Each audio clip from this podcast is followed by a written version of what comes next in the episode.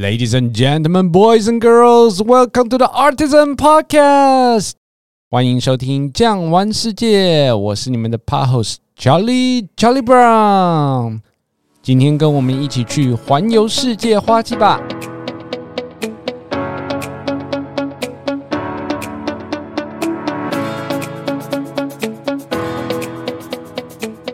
又到了春暖花开的日子啊！ 其实我个人很怀念以前可以出国的日子。不过呢，现在虽然不能出国，我们也可以来谈谈世界花季。首先呢，帮大家介绍一下我们今天的来宾，Mr. Shu 子华哥。Podcast 的听众朋友，大家好。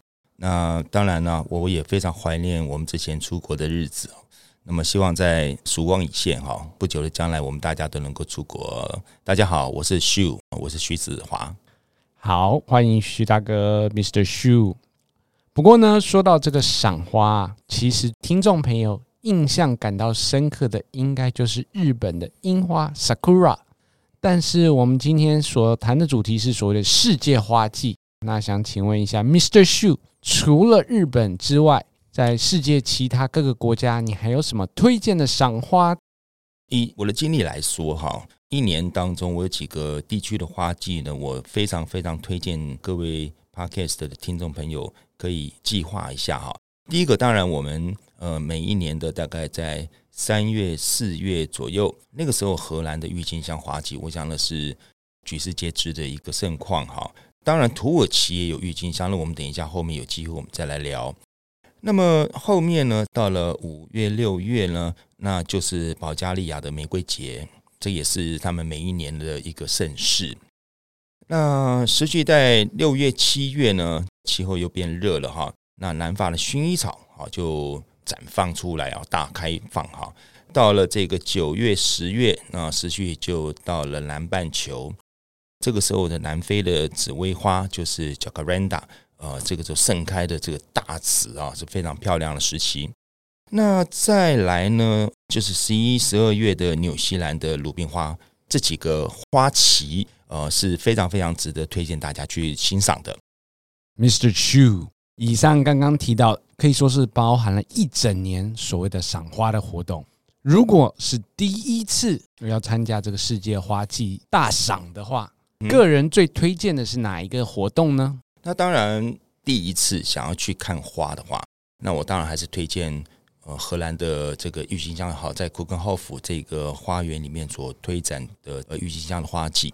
那这是我第一个直觉想到，也是呃我认为值得推荐的一个花展。那为什么？有什么原因？你个人会对推荐荷兰的郁金香给 Podcast 的听众朋友们？因为它的这个时间呢，跨的稍微比较长一点哦，大概就是四月、五月的时间，大家可以不用急在一个礼拜哦，尤其是花期只有一个礼拜。那么这是第一个，第二个呢，在荷兰呃阿姆斯特丹附近的 Keukenhof 花园呢，它展出来的这个呃场地很大，所以呢，你一进去啊，你就整个就是这个我们讲说百花争艳呐，万紫嫣红啊，哈，各种颜色的花，其实。在那个地方，你不只看到郁金香啊，它还有其他的这个，比如说剑兰呐、风信子啦，各种颜色的花，其实非常非常的娇艳。除了在赏花之外呢，它那边还有个运河啊。我们知道荷兰有很多的运河，那么这个运河呢，它里面还可以配合的搭这个小舢板船，然后由它这个库根霍夫就是周围，那会绕到他们民间种花的花田。那那个花田可真的是非常非常壮观了，这一排的红，一排的黄，一排的粉红啊，那真的是非常非常漂亮。除了这样之外呢，还有啊，在荷兰骑脚踏车呢，呃，也是非常舒适的一件事情哦。也就是说，你绕着这个附近的这个花海呢，慢慢悠游自在的骑在脚踏车步道上，其实是很安全，而且非常赏心悦目的。所以说，你个人最推荐就是荷兰的库肯霍夫 （Keukenhof） 这个地方。那它基本上是除了说里面的花种比较齐全以外，其实它可以说是整个配套的游览设施比较完整。外围不是在花园里面，还是可以骑骑脚踏车这样子。是的。那不过呢，荷兰呢，虽然它的郁金香知名度很高，但它的发源地却不是在荷兰，是这样子吗？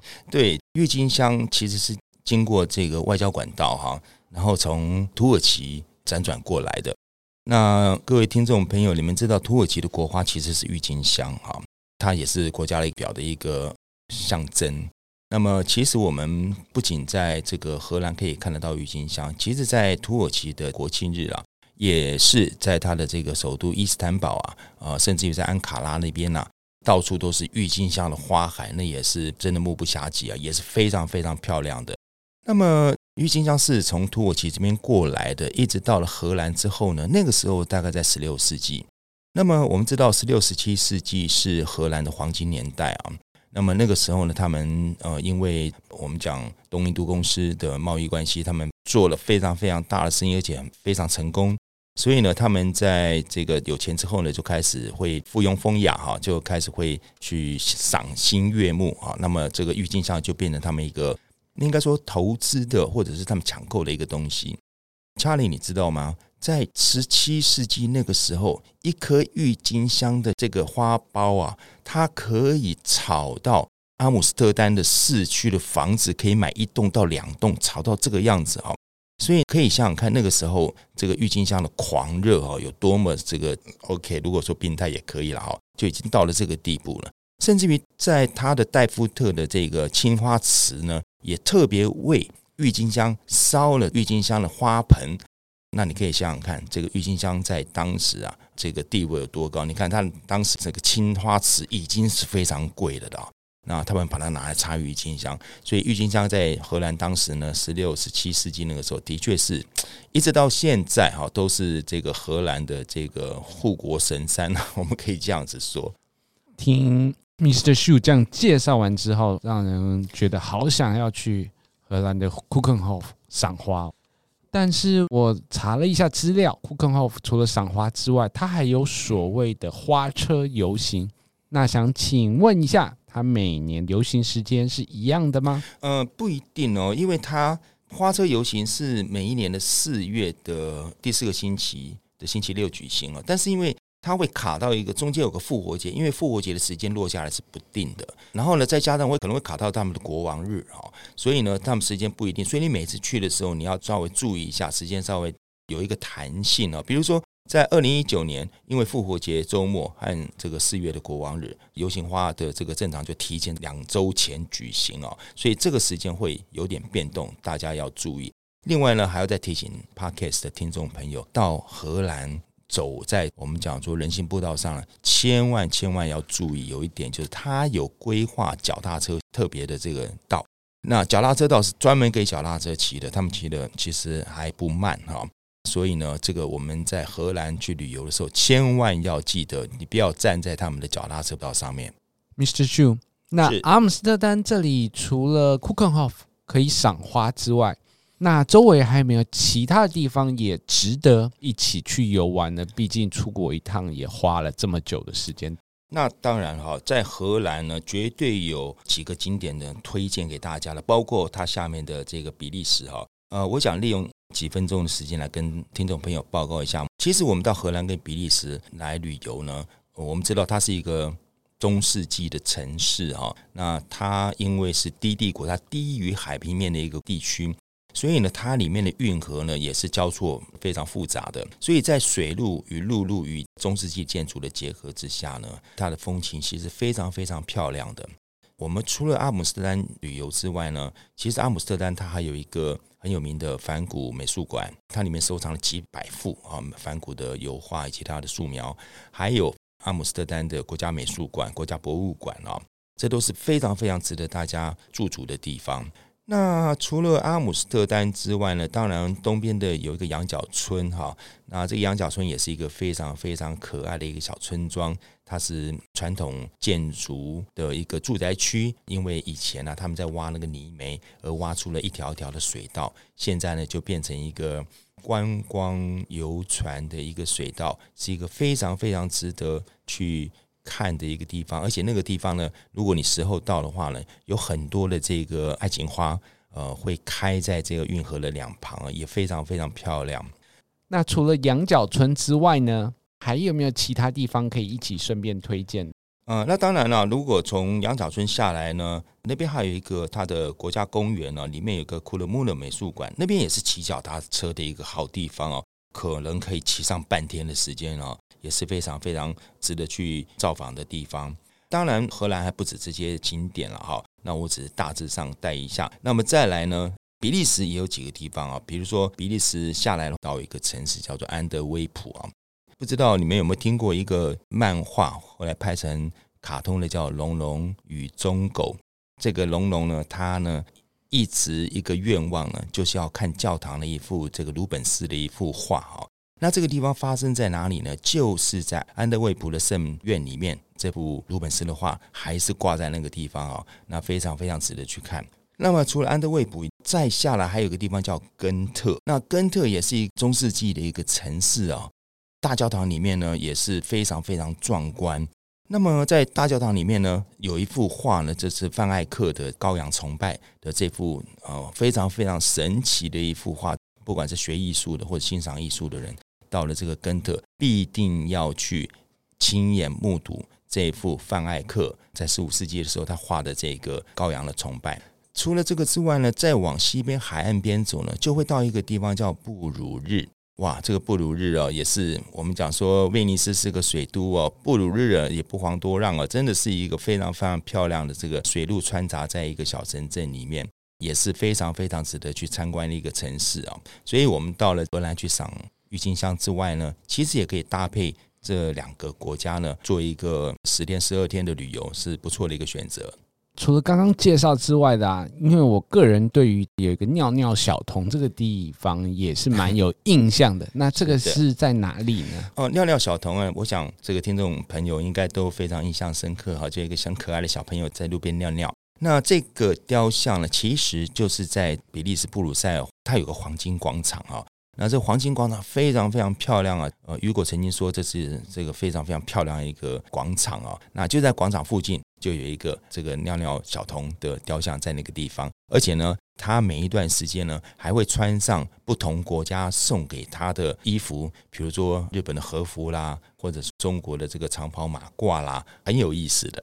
好，那帮大家做一个总结好了。刚刚 Mr. Shu 所说的呢，一开始呢就在阿姆斯特丹。然后你往东北边走，就会是羊角村；从羊角村再往南走，就会碰到这个所谓的库勒穆勒美术馆。库勒穆勒美术馆呢，往西南方走呢，就会到这个 Brussels 布鲁塞尔。布鲁塞尔再往西北边一点点的地方，就会到根特，还有这个布鲁日。之后呢，你再可以从这里再回阿姆斯特丹。这个就是一个相对来说相当完整的。荷兰和比利时在一起的行程。好，那欣赏完这个所谓的郁金香之后呢，可以请 Mr. Shu 帮我们介绍一下保加利亚的玫瑰节吗？好的，我们从这个荷兰啊，那它的郁金香的源头就是土耳其哈，那土耳其就来到了中东啊，那我它北边的这个巴尔干半岛上面呢，呃，有一个国家叫保加利亚。查理知道吗？在巴黎。法国他们的香水绝大部分的花香精是来自于保加利亚的，因为保加利亚它在那边有一个号称玫瑰谷的地方，哈，就是在这个呃科尔巴千山南边啊，那个谷地啊，大概有两三百公里，种的都是这个玫瑰花。那玫瑰谷这个玫瑰节跟库肯霍夫他们有没有一样有所谓的花车游行？什么样的活动？然后他们有固定的日期吗？嗯，有，他们也有一个活动哦。他们在每年的六月开始，就其实活动就已经开始了。他们就会有这个选拔这个玫瑰公主啦，啊，还有各种呃庆典活动啊。那一直到了这个六月第一个礼拜日，那那一天呢，就会有一个玫瑰节游行活动。这个游行活动呢，大概就早上哈。它是在一条街上，哈，那两边呢就会摆这个椅子，那当然有站票有坐票啊，看你的预算。那这个坐在椅子上，保加利亚各界人士啊，或者是说呃各个学校代表，这个从大学啊到高中到小学，特别是那个小学生呐，他们非常非常可爱啊，就排队啊，然后就老师带着啊，手上就拿着那个玫瑰花瓣，走在你面前就给你撒玫瑰花瓣，呃，非常非常可爱的这个小朋友的他们的游行。那除了这个学生之外，当然还有各界的人士的表演哈。在六月的第一个星期天啊，早上大概是两个小时左右的时间呢，会有一个玫瑰游行。那除此之外呢，它附近呢还有一些这个玫瑰花田的开放哦，它会开放给民众呢去花田里面采玫瑰花瓣，可以采多少随便你，只要你装得下，你有办法你就把它装回来哦。那呢玫瑰花瓣呢，他们采回来之后就把它晾干，然后做成干燥花瓣，非常非常香的一个东西，很有意思的这个保加利亚玫瑰节。Mr. Shu，我个人认为这个保加利亚对于 Podcast 的听众朋友会是相对来说是比较陌生的一个国家。可以请你帮听众朋友介绍一下它地理位置吗？如果说我们以它的首都 Sofia 来作为这个基准点的话，那玫瑰谷大概是在哪一个方位呢？玫瑰谷大概就是我们到了它的首都，保加利亚首都叫呃 Sofia 哦。那么，索菲亚往东，哈，你就沿着那个谷地啊往东开车，大概两百多公里，估计可要三个多小时的时间呐。你会到一个地方叫做卡赞拉克，哈，那那个地方就是玫瑰节举办的地方。那么沿途呢，其实呢就是一个玫瑰谷。当然，我们走在高速公路上面，偶尔会看到玫瑰园。但是它大部分玫瑰园是在比较离公路比较远的地方哈，所以不一定能够看得到。但是我们在参加这个玫瑰节，那它就会开放这个附近的玫瑰田啊，让我们去参观。可是我感觉，如果说单纯去了这么远的地方，只是为了去参加一个玫瑰节的游行，还有摘摘玫瑰花的话，可能感觉有点单调。那还有没有其他的东西可以一起做一个配套呢？当然，我们在保加利亚这边呢，往上走会经过多瑙河哈。我们知道蓝色多瑙河，那么经过多瑙河之后，就是另外一个国家叫做罗马尼亚哦。我不知道各位听众朋友，你们有没有看过这个吸血鬼的故事啊？呃，吸血鬼的老祖宗呢，就是这个弗拉德佐久勒啊。他就是罗马尼亚的人，他是一个传奇的人物。这个国家就是罗马尼亚。那么你从保加利亚往北跨过他们的国家的界河，就是多瑙河。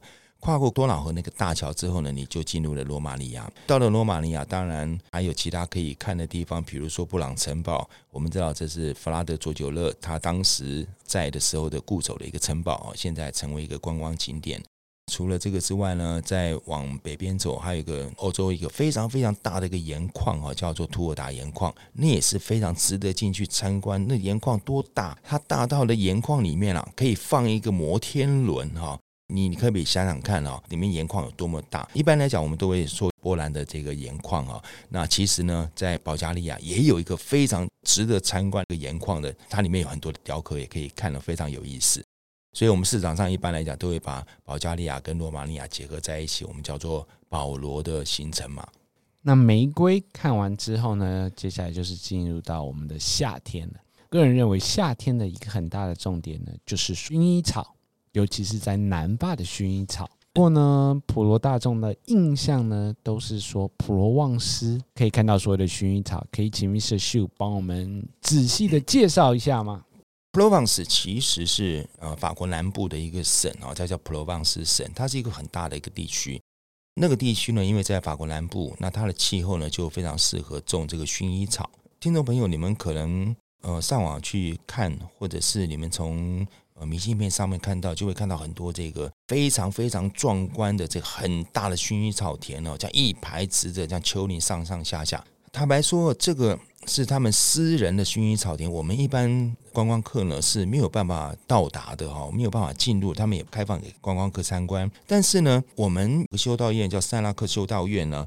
这个修道院呢，外面它有薰衣草田，虽然不是非常非常大，但是呢，也值得我们去看看这个薰衣草田啊，这样一排一排的薰衣草田，也是觉得蛮有意思的。而且呢，薰衣草的这个香气啊，在旁边你闻到，你就觉得非常非常的有感觉。这个是我们在这个修道院这边啊，可以看得到薰衣草田的地方。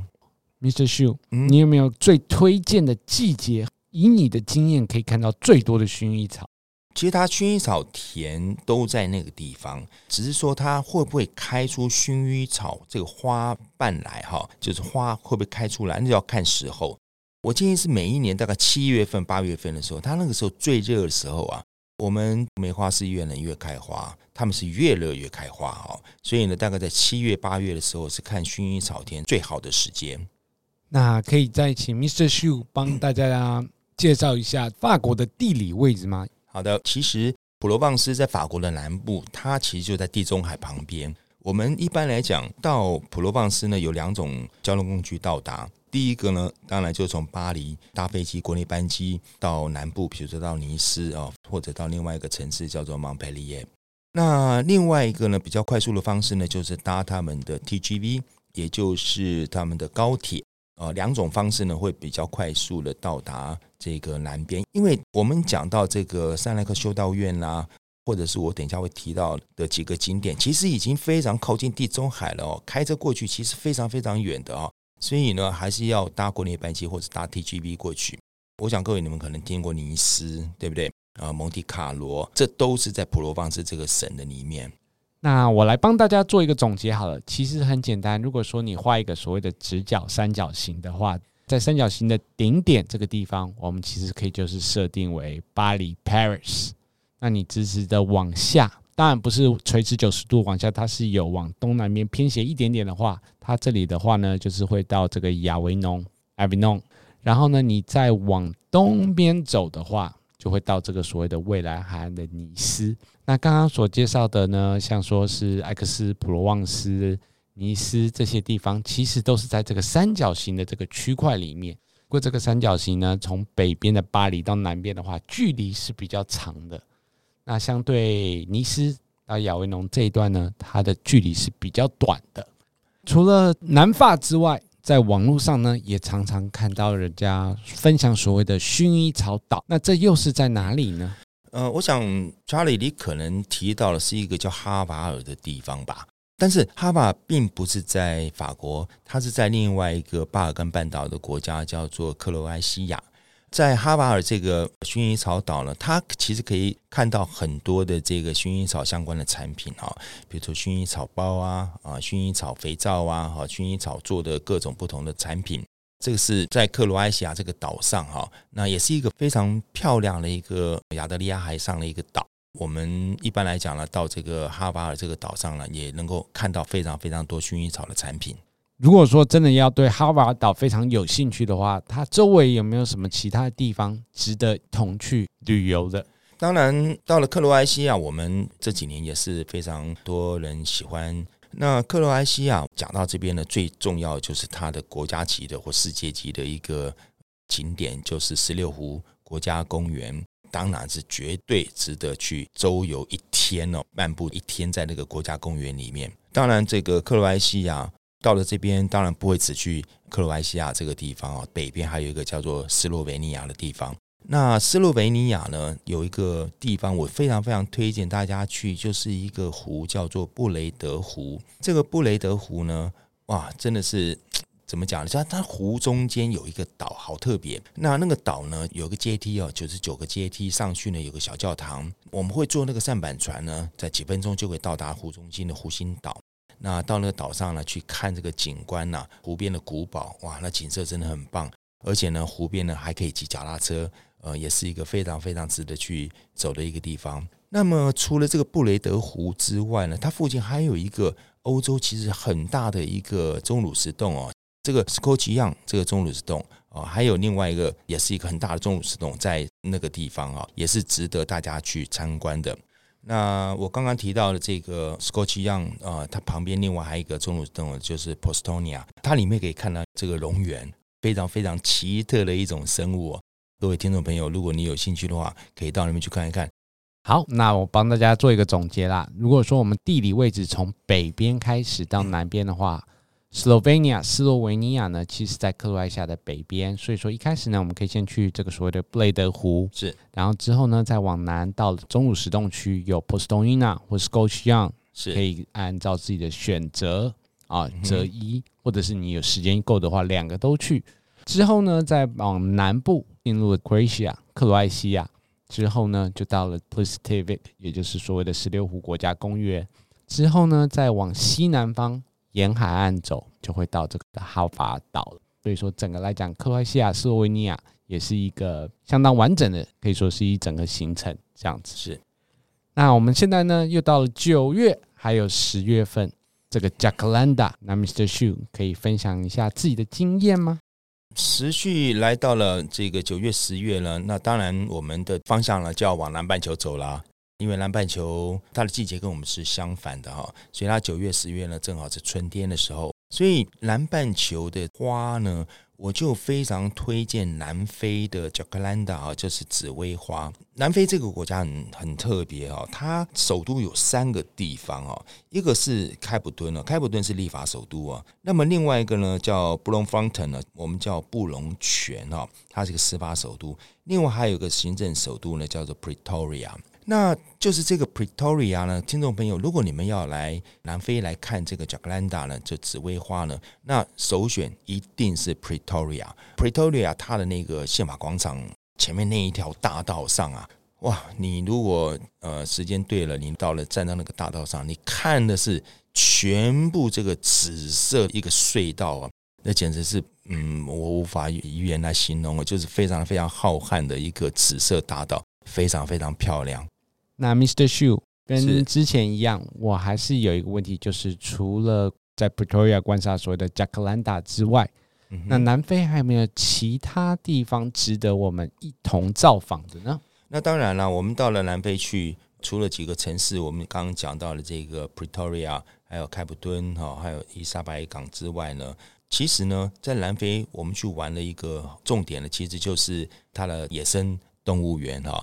那野生动物园它有国家的，比如说克鲁格国家公园，那么它还有私人的。那私人的野生动物园其实也非常非常广大的哦。那我们会坐吉普车进去里面，听众朋友可能会说：“啊，吉普车吗？是露天的吗？”对，没错，是露天的。但是呢，他们司机呢前面都会放一副来福枪哦，其实是非常非常安全的。坐着吉普车在野生动物园里面走啊，我觉得很刺激啊，而且是很好玩的一件事情哦。查理，我问你哈，你知道？非洲草原的五霸是哪五霸吗？哎，这个我知道。第一个是狮子，第二个是大象，然后再就是 buffalo 水牛，还有 rhino 黑犀牛。那最后呢，其实也是最难看到呢，就是所谓的 leopard 非洲豹。嗯，不错，你这个功课做的蛮足的哈。那我也来帮大家总结一下。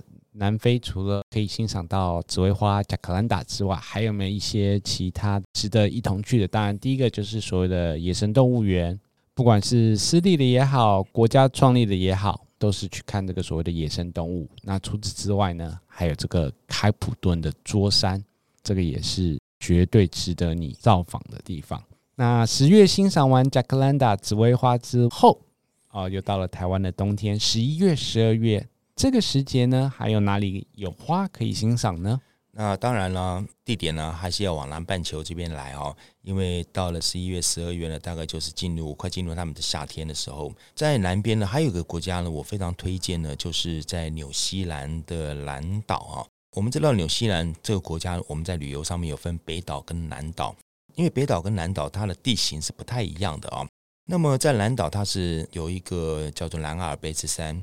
那沿着南阿尔卑斯山往南走呢，它有分个两块平原。那平原当中又散落了几块湖区。纽西兰，我们去那边是看鲁冰花。当然，我们在台湾也可以看得到鲁冰花。但是呢，纽西兰的鲁冰花呢，它是五颜六色的，多种颜色的鲁冰花。哈，据说台湾的鲁冰花好像比较偏向黄色的鲁冰花，但是呢，在纽西兰它是非常非常多种颜色的啊。除了这个鲁冰花，它长得挺拔俊俏，多种颜色之外呢，它多半呢会长在路边，还有湖边。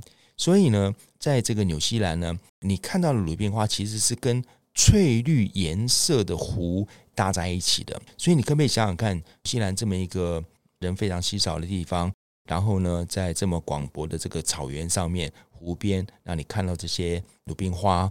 旁边还有白色的羊群，那这个景观其实是非常非常令人向往的地方。其实呢，我们在讲说纽西兰南岛的鲁冰花之外，那鲁冰花绝对是主角啊。但是呢，我们在南岛一路往南走呢，其实它旁边还有很多的金雀花开在了山坡上，就是非常非常鲜黄的金雀花，也是这个南岛我们会看到很特别的一个呃景观。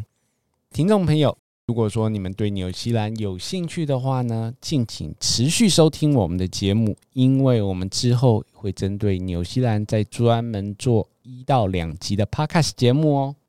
那感谢您今天的收听，别忘了订阅和五星好评，也欢迎到各大平台留言。我们下期见，拜拜，拜拜。本节目由巨匠旅游制作播出。